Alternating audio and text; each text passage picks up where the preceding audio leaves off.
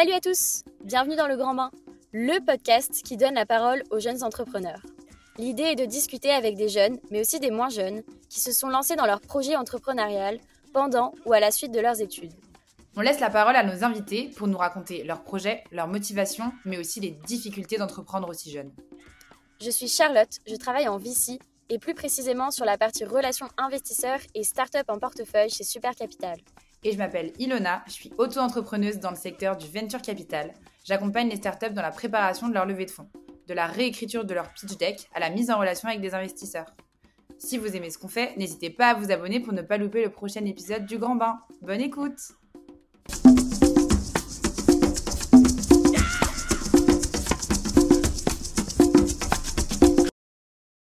Bonjour Corentin, euh, merci de nous accorder ce moment d'échange. On est vraiment hyper heureuse de pouvoir t'interviewer pour le premier épisode du Grand Bain. Euh, euh, merci pour l'invitation. Merci. le podcast qui décrit les enjeux des jeunes entrepreneurs qui lancent leur projet pendant ou à la suite de leurs études. Du coup, Corentin, tu as un long parcours entrepreneurial derrière toi. Tu as été journaliste, entrepreneur, professeur, business angel et aujourd'hui tu es fondateur et partenaire de Super Capital. Euh, donc, on n'a pas envie de trop en dire sur ton parcours et euh, sur toutes tes expériences. Mais du coup, est-ce que tu peux te présenter et nous dire euh, ce que tu fais aujourd'hui? Oui, bien sûr. Bah, donc, merci pour l'invitation. Bah, moi, je, donc, je, comme vous l'avez dit, je, j'ai fondé Super Capital il y a quelques années. Super Capital, c'est une société de financement de start-up, donc de sociétés innovantes. on est aujourd'hui quatre associés. Au départ, c'était une activité plutôt euh, individuel puisque j'étais tout seul euh, pendant les deux trois premières années. Et ensuite j'ai été rejoint par plusieurs associés. Donc c'est passé d'une aventure individuelle à une aventure collective. Et ça c'est un grand grand changement. Euh, et puis sinon avant effectivement j'ai euh, j'ai créé quelques boîtes quelques projets. Euh, j'ai aussi travaillé un petit peu en banque d'affaires. C'est ce qui m'a donné le goût pour justement investir dans les startups et ce monde euh, des levées de fonds. Euh, et euh, j'ai toujours été de toute façon intéressé par l'innovation, la technologie depuis que je suis né, enfin depuis que je suis, tout petit, depuis que je suis enfant, ado.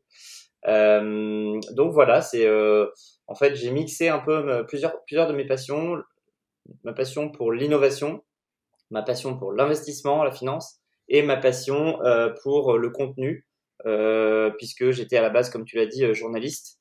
Et justement, je m'intéressais au sujet de, donc j'étais chez Sciences Vie Micro, donc je m'intéressais beaucoup à la technologie. Et aujourd'hui, en fait, je, continue à faire du contenu parce que d'abord, j'ai des activités euh, comme vous euh, de podcast à côté.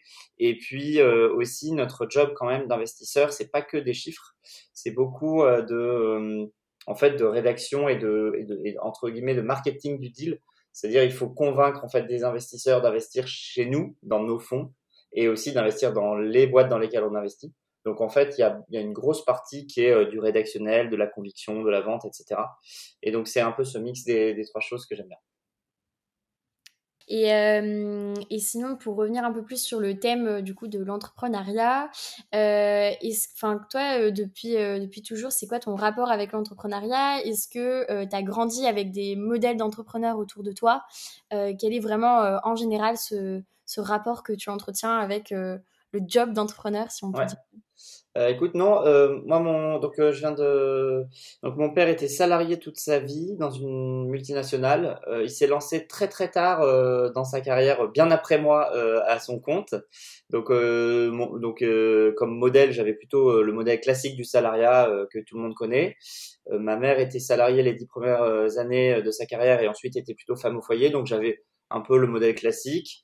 Euh, par contre, mes grands-parents, euh, en fait, c'est marrant parce que mes grands-parents, ils étaient chefs d'entreprise, mais je m'en étais jamais vraiment rendu compte jusqu'à franchement très tard, parce qu'en fait, ils sont, ils étaient, euh, sont décédés aujourd'hui, mais ils étaient ostréiculteurs.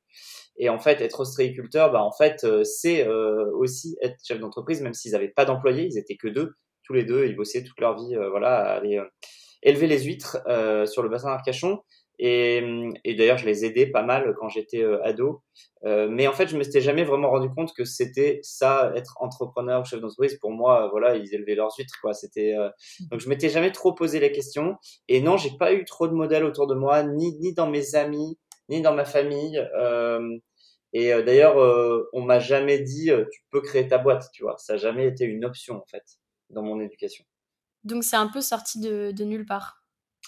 Ouais, ouais, carrément. En fait, le gros truc, ça a été en seconde première. Il y a deux trucs qui ont été vraiment des clics. C'est un, en seconde, j'ai lancé un petit site web. Alors à l'époque, le, web était, enfin Internet vraiment venait de naître un pas longtemps avant.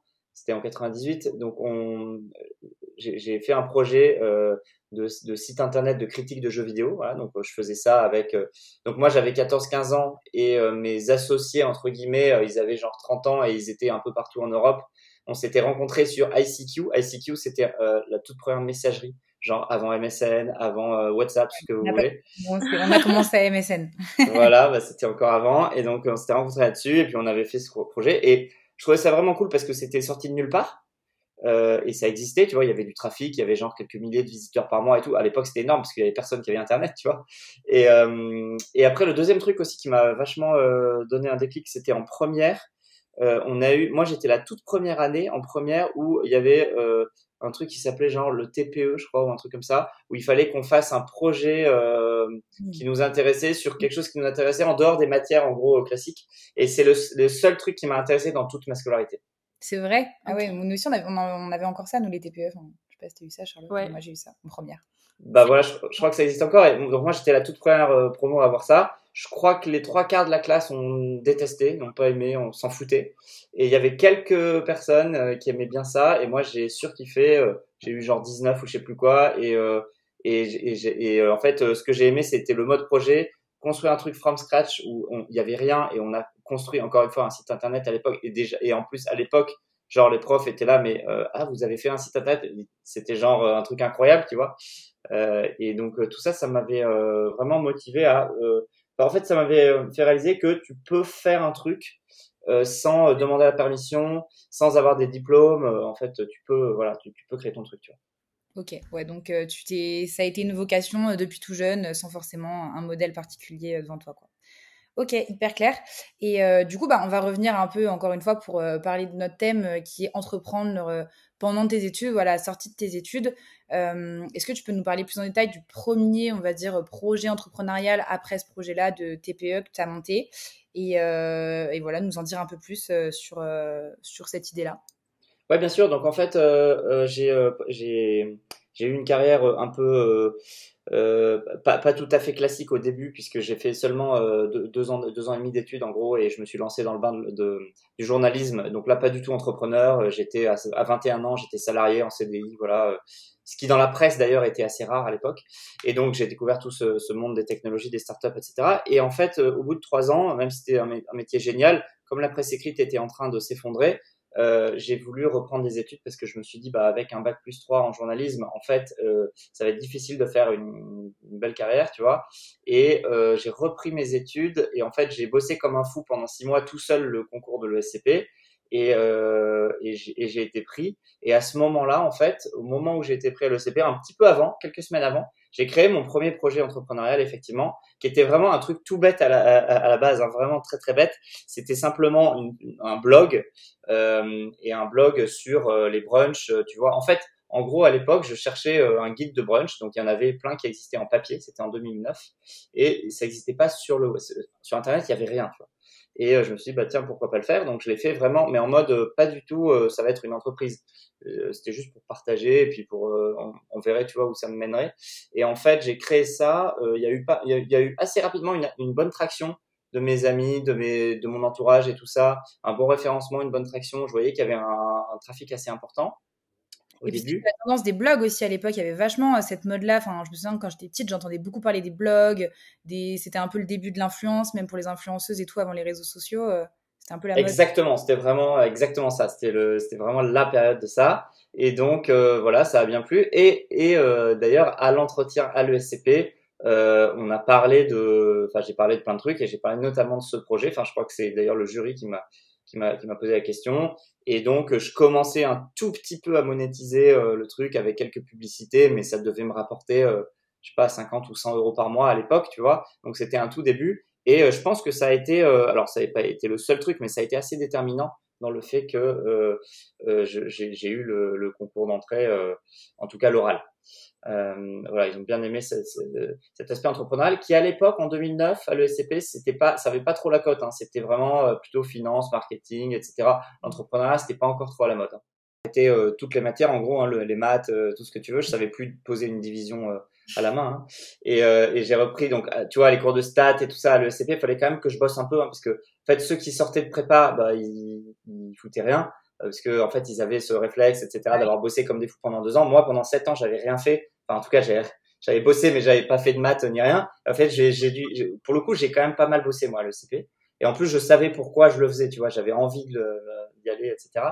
Et effectivement, j'avais ça à côté en parallèle, et c'était top parce qu'en fait, comme ça faisait euh, plusieurs années que euh, bah, j'étais indépendant et que j'avais euh, gagné ma vie, etc. Bah, j'ai pu en fait générer un revenu avec cette activité qui me permettait de vivre à côté de l'ESCP et de payer une partie d'ailleurs des frais de scolarité. Ok, trop cool. Trop cool. Et du coup, si on comprend bien, donc tu étais tout seul sur le projet. Est-ce que quand tu as senti que justement il y avait un truc à faire, euh, tu as pensé à t'associer, à intégrer quelqu'un, euh, même un pote euh, dans l'aventure Comment, enfin, est-ce que tu avais même réfléchi à cette question? Euh, J'avais pas, pas spécialement réfléchi, mais effectivement, ça m'est arrivé euh, assez rapidement d'avoir des propositions de gens qui étaient intéressés pour rejoindre le projet, soit en tant qu'associé, soit pour bosser, tu vois, euh, en freelance avec, etc. Euh, donc finalement, je me suis pas associé parce que j'ai pas trouvé la personne qui correspondait bien au projet, qui apportait des compétences, etc. j'ai eu, tu vois, deux trois opportunités assez sérieuses avec des gens, mais ça s'est pas fait.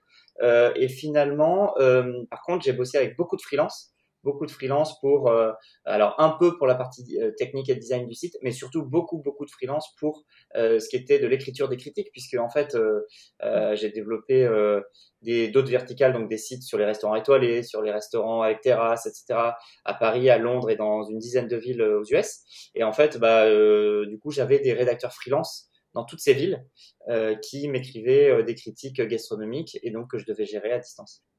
Et eux allaient tester les restos, du coup, euh, pour toi.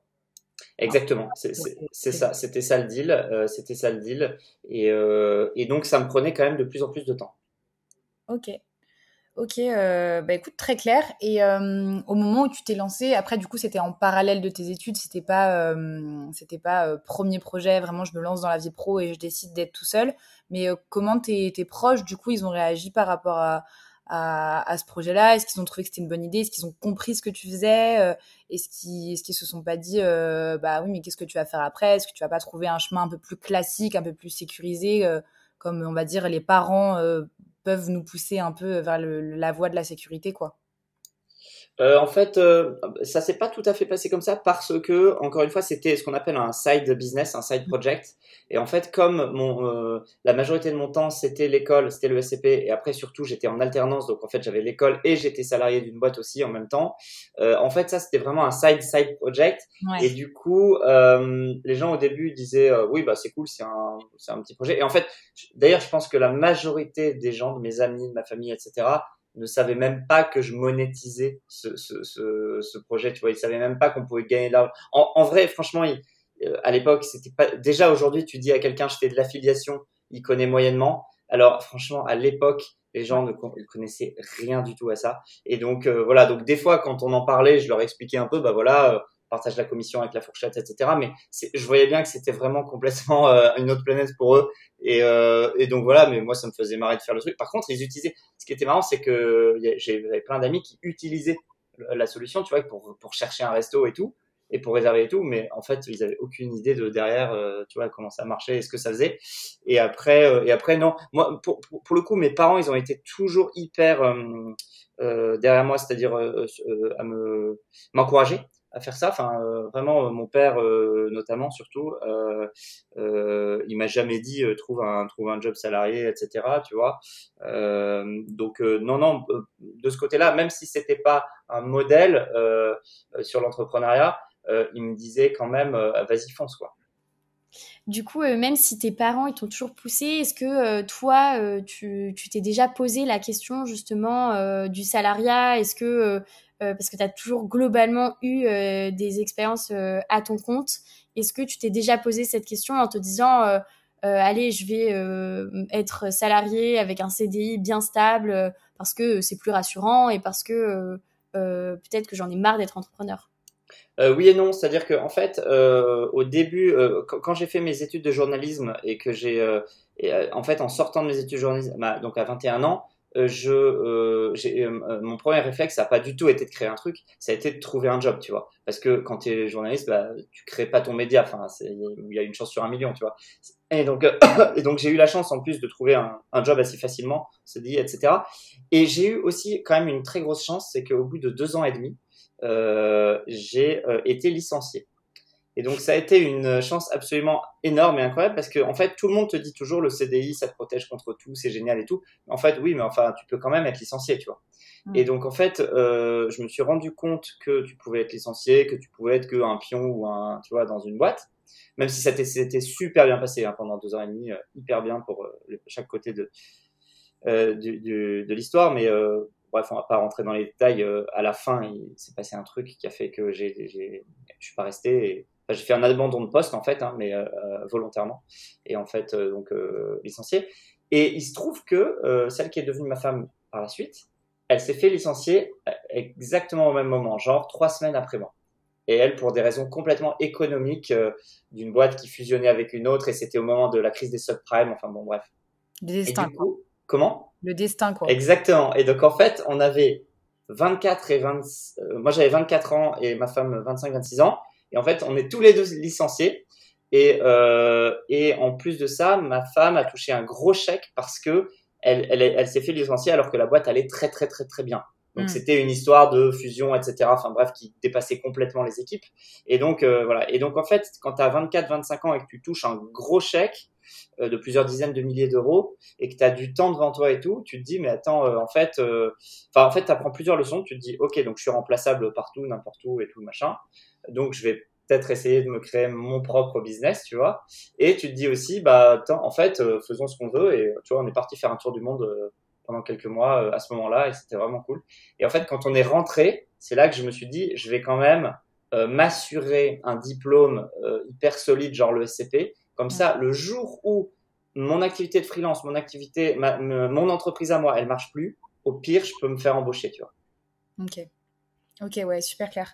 Et euh, dans ton, du coup, ton activité entrepreneuriale, est-ce que tu as déjà senti que ton âge euh, t'avait freiné, euh, par exemple, en parlant avec des partenaires, des clients, ou même, enfin, du coup, ça n'a pas été ton cas parce que tu n'as pas embauché de, de, personnes de ce que tu me dis. Mais est-ce qu'en en gros, tu as, déjà senti qu'on ne te prenait pas au sérieux parce que tu étais jeune?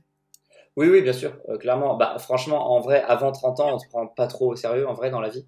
Euh, j'ai remarqué. Donc euh, oui, oui, euh, quand j'arrivais, tu vois, notamment un jour, il y a une grosse, très grosse société qui s'appelle Michelin, qui m'a envoyé une lettre d'avocat parce que j'avais un, j'avais un site qui s'appelait restaurantétoilé.fr et donc ils n'avaient pas aimé le, bon, mais je l'avais acheté bien avant eux parce qu'ils n'avaient pas compris qu'Internet c'était intéressant. Tu vois, à l'époque, ils faisaient toujours que leur, leur guide papier et on était quand même en 2013. Enfin, tu vois, c'était pas 98, quoi. C'était 2013. Les mecs étaient vraiment hyper en retard. Et donc, moi, je vais les voir euh, dans, et dans le, leur gros siège à, à Boulogne-Billancourt, genre euh, gigantesque et tout. Et là, je suis reçu par des gens en costard cravate et qui avaient, euh, tu vois, 50 ans. Et moi, j'en avais, bah, je sais pas, 24, 25. Et, euh, et ils me disent, euh, ils me disent, voilà, bah, faut, faut que vous arrêtiez ce que vous faites et tout. Et je leur dis, bah, pas de problème et tout. Mais moi, je, je suis prêt à bosser avec vous pour vous montrer un peu enfin, je pense que j'ai des trucs à vous apporter, des best practices, tu vois, sur euh, comment arriver sur Internet avec vos trucs et tout, parce que ils étaient vraiment pas bons. Vraiment, objectivement, ils étaient pas bons. Et, euh, et en fait, euh, bah, je me suis heurté à des gens qui, enfin, déjà, ils comprenaient pas ce que je leur racontais, et, et je voyais bien que, en fait, ils me prenaient pas du tout au sérieux, quoi. Ouais. Et au final, ils ont fait ça plusieurs années après, quoi, parce qu'ils ont pris leur, train de retard. Juste, bah ils t'ont vu comme un minot de de 25, ouais, 25 30 ans, t'es plus un minot, mais en tout cas, ils t'ont pas pris au sérieux parce que, euh, parce que t'étais jeune et que euh, c'était pas, euh, voilà, c'était pas ouais, bien sûr. pour eux, quoi. Bien sûr, exactement. Et ça, tu vois, j'en ai des anecdotes comme ça, j'en ai des dizaines. Quand tu vas voir des partenaires pour négocier des trucs et tout, les mecs, tu vois. Alors, il y a le fait d'être jeune et il y a aussi le fait d'être une toute petite boîte. Au début, t'es forcément une toute petite boîte, en fait, quand tu crées, tu vois. Et, et c'est marrant parce qu'en fait, alors je dis pas que c'est tout le monde, hein, parce qu'il y, y, a aussi plein de gens qui sont hyper bienveillants et qui disent, attends, euh, lui, il a un, petit truc. Si ça se trouve, sa petite boîte demain, elle sera grande. Et si on peut faire du business ensemble, faisons du business ensemble, tu vois. Mm. Et, euh, et, souvent, d'ailleurs, euh, enfin c'est un peu un cliché, mais souvent les anglo-saxons ont plus ce, ce réflexe-là, tu vois. De, et, et, en France, bon, bah, tu vois, on va te regarder un peu euh, avec circonspection, mais je pense que ça a quand même pas mal évolué. Ok. Et sinon, justement, sur ce projet, euh, bah, comme tu disais, c'était un side project et, euh, et, euh, et, tu savais même pas quel potentiel ça pouvait avoir en termes financiers au début. Mais est-ce que tu t'es déjà posé la question du, de, du financement et de bah, j'ai envie d'en faire vraiment une, une, grosse boîte et du coup, bah, j'ai besoin d'investisseurs, j'ai besoin. Enfin, est-ce que tu t'es déjà posé cette, tu t'étais posé cette question et qu'est-ce que tu avais envisagé? Euh, oui, je me l'étais posé forcément parce qu'en en, fait, à l'époque, j'étais en alternance euh, dans une banque d'affaires. Et cette banque d'affaires, justement, enlevait de l'argent toute la journée pour des entrepreneurs. Mais euh, le truc, c'est qu'à l'époque, il n'y avait pas vraiment des petites levées de fonds comme aujourd'hui. Le crowdfunding, ça n'existait pas, etc. Et donc, en fait, euh, tout ce qu'on faisait, c'était des gros deals. Euh, à l'époque, c'était gros, entre 1 et 20 millions. Et donc, euh, je, je m'identifiais pas trop parce que les entrepreneurs pour qui on levait de l'argent, c'était des gens qui avaient 30, 40, 50 ans. Euh, moi, j'avais 25 ans. je, je faisais pas beaucoup de chiffre d'affaires, tu vois. Euh, alors que euh, bah, souvent il faisait euh, plus d'un million de chiffre d'affaires, donc ça me semblait assez inatteignable. Donc je me disais, soit je m'associe avec quelqu'un qui amène un peu de cash et un peu de compétences, mais en fait c'était un secteur assez niche qui intéressait pas énormément les gens.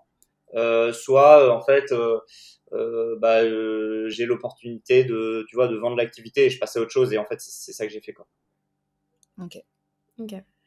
Ok. et t'as pas eu euh, envie de. Enfin, t'as pas fait de prêt ou de choses comme ça. Euh, t'avais pas besoin. Après, c'était aussi un blog, donc il y avait peut-être moins de, de besoins financiers qu'une euh, qu'une boîte ou qu'une startup qui va aujourd'hui faire de la production, du hardware et des choses comme ça aussi, non? Exactement, ça m'a coûté 10 euros en gros de lancer cette boîte. Tu vois, c'était le, coût, le, le, prix du, du, nom de domaine, quoi. En gros, ça m'a coûté ça. au bah, et donc au début, ça m'a rapporté un peu d'argent quelques dizaines, quelques centaines d'euros par mois. Et en fait, quand ça commence à, euh, à, bien fonctionner, etc., bah là, c'est là que j'ai investi, entre guillemets, avec ces freelances, ces rédacteurs freelance, en, les payant. Euh, mais euh, finalement, j'ai toujours autofinancé la boîte. Et avec les revenus générés, bah, j'arrivais à vivre et puis j'arrivais à, à développer et à, et à avoir ces freelances. Euh, et, et, et j'avais euh, j'avais aussi la chance d'être d'être pas trop mal payé dans la banque d'affaires en alternance où j'étais. Donc, en fait, je cumulais pas mal de trucs ce qui au final euh, était pas mal. Euh, tu vois, à 25 ans, euh, je gagnais bien ma vie, quoi. Ouais, bah, c'est clair, c'est clair. ok. et d'après toi, c'est quoi les qualités qui t'ont aidé à te lancer dans ce projet-là? Écoute, les qualités, c'est de, en fait, bah, en fait, c'est de pas trop se poser de questions, d'y aller, de foncer. Et surtout, il y a un truc que je déteste, c'est la procrastination. Donc en gros, euh, je pense que si tu veux devenir entrepreneur, il faut vraiment que tu bannisses ce mot à jamais de ta vie. Et mm. c'est vraiment euh, le mot que je déteste. Donc euh, ça veut dire qu'il faut pas remettre à, à, demain les tâches que tu peux faire ou que tu dois faire. faut les faire tout de suite. En fait, si tu dois faire un truc, faut le faire tout de suite. faut pas se poser la question. Donc c'est ça, ça, ça englobe, ok, se lancer, mais ça englobe aussi toutes les petites tâches du quotidien. Genre si tu as 10 tâches à faire, fais-les maintenant, tout de suite. Tu vois, et c'est pas, non, ouais, je verrai, je les ferai demain ou la semaine prochaine. Non, ça sert à quoi, en fait? en fait, et, donc ça, c'est vraiment euh, le, le point le plus important, je pense, dans euh, une réussite entrepreneuriale, en tout cas d'un petit projet au début. Je dis, je dis pas hein, sur les gros projets et quand tu passes de 1 à 10 millions ou de 10 à 100 millions, c'est complètement différent, tu vois, c'est plus long terme, etc. Au début, il faut faire plein de micro-tâches. C'est plein de micro-tâches, faut les faire tout de suite, il n'y a pas le choix. Et en fait, faut pas se demander si tu as le temps ou pas. Tu trouves le temps trouve le temps euh, tous les soirs, euh, la pause du midi, euh, machin, et, et bah, ça aboutit à quelque chose, quoi. Ok. Tu te faisais des tout doux, quoi. Ouais, exactement, des tout doux, et surtout, les tout doux, faut les, faut les rayer, tu vois. Faut, faut, mm. faut, c'est ça qui est satisfaisant dans les tout doux, c'est de les cocher de toute façon. Exactement. Et aujourd'hui, est-ce que quand tu regardes du coup avec un peu de recul cette première expérience entrepreneuriale, est-ce qu'il il y a des choses que tu referais différemment ou que tu changerais? Euh, j'ai vendu trop tôt, je pense, clairement, parce que ça aurait pu avoir un potentiel bien supérieur. Je, pense que j'ai eu du mal à me projeter sur euh, le, vrai potentiel du truc, tu vois. Après, je regrette rien parce que tu vois, euh, à 25 ans, tu touches un peu d'argent, tu es content, tu passes à autre chose, euh, tu, tu as une vie plus confortable, etc. C'est bien. mais avec le recul, ouais, j'aurais peut-être, j'aurais peut-être dû le garder plus longtemps, ce business-là. Et puis peut-être organiser les choses dès le départ pour vraiment scaler le truc et dupliquer euh, dupliquer ce que j'avais fait sur plein d'autres verticales euh, tu vois parce que en fait j'ai essayé d'autres verticales il y avait des verticales qui marchaient pas il y avait des, des verticales qui marchaient pas trop mal et en fait dès qu'il y en avait une qui marchait pas j'arrêtais et ça, ça me décourageait un peu. Et en fait faut jamais se décourager. Faut faut faut faut euh, essayer sans verticale et s'il y en a trois qui marchent bah tu tu kills les 97 et tu tu, tu, tu vas à fond sur les trois, tu vois. Et donc, en fait, ça, ça m'a un peu manqué à un moment, mais peut-être que j'en avais un peu marre et que je voulais passer à autre chose ok. Et tu l'as vendu à qui du coup? En fait, euh, je l'ai vendu à mon concurrent direct, euh, mon concurrent direct, qui euh, en fait était un, c'était pareil que moi, c'était une sorte de side business. En fait, c'était trois associés qui avaient une agence, une agence de création de sites web, de contenu, de communication, etc. Et qui à côté éditaient leur propre site de contenu sur les restaurants, sur les brunchs, sur les spas, sur le bien-être, sur tout l'univers lifestyle. Tu vois. Et en fait, je leur ai vendu à eux parce qu'en plus, bah, on se connaissait. Euh, parce que euh, tu, tu connais toujours tes concurrents en fait hein, quand tu te lances tu les croises forcément et tout ça et en fait un jour je leur ai dit bah les gars euh, moi je suis vendeur parce que j'ai envie de faire autre chose et tout ça dans ma vie perso et en fait ils ont été hyper réactifs et en trois semaines le deal était fait tu sais si ça existe toujours du coup? Ouais je crois que ça existe toujours ouais, complètement 14 ans attends 11 ans après le rachat ouais. ok trop bien tu vois, et c'est justement un indice qui, fait, qui me fait dire j'aurais pas dû vendre. carrément, carrément. C'est vrai que 11 ans après, franchement, ça, ça a bien marché. Hein. Euh, ok. Euh, et du coup, est-ce que euh, c'est quoi pour toi le conseil que tu donnerais aujourd'hui à, un jeune qui, qui, a un projet, qui hésite à se lancer euh, dans ce projet-là? Bah en fait, euh, je dirais que il faut qu'il y aille, il faut qu'il se lance le plus rapidement possible, qu'il teste, parce qu'il y a de toute façon 9 chances sur 10 qui se plantent à un moment donné. Et, mais de toute façon, plus, plus vite tu te plantes, plus tu apprends et plus tu pourras passer à ton prochain projet, tu vois. Donc ça, c'est ça, c'est vraiment cool. Euh, après, moi, j'ai eu en fait un peu, euh, j'ai eu à la fois de la chance, mais aussi de la malchance, c'est-à-dire que ce premier projet, il a assez bien marché. Et en fait, ça, c'est un problème parce que tu peux avoir tendance à prendre un peu trop la confiance et à te dire tout ce que je vais faire, ça, ça va, ça va marcher. Mais en fait, pas du tout. Tu vois? Donc en fait, euh, au final, là, tu vois, 15 ans après, enfin, ça fait peut-être 15-20 euh, ans que j'entreprends euh, la majorité des projets que j'ai lancés, des boîtes que j'ai lancées, elles se sont foirées.